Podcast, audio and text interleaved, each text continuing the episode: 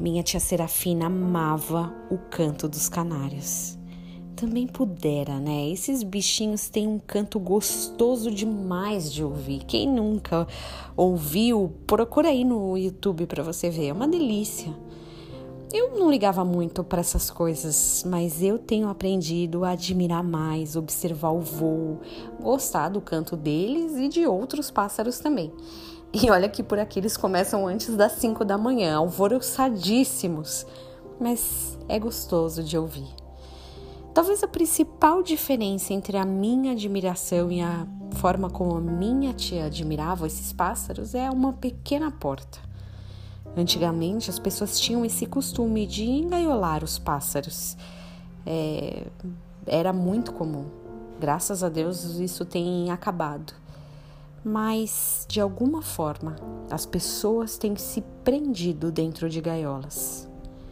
Segundo Coríntios 3:17, onde está o espírito do Senhor, aí a liberdade. Nossos espíritos têm sido presos e nossa alma ou nossa carne solta. Não há liberdade dentro dessa contradição. Muitas vezes nós nos deixamos confinar em espaços apertados, sem vida, enquanto Deus quer que o céu seja o nosso limite ou que não exista limites. Nós nos limitamos, nos prendemos em nossas prisões. Ficamos como aquele canarinho, cantando por uma pessoa apenas, ou às vezes nem cantando mais. O Espírito do Senhor se move aí em você?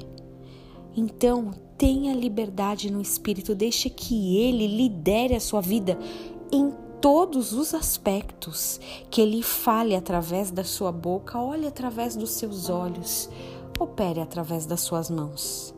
Que você abençoe as pessoas com o Espírito de Deus que se move em você. E tenha um dia abençoado em nome de Jesus.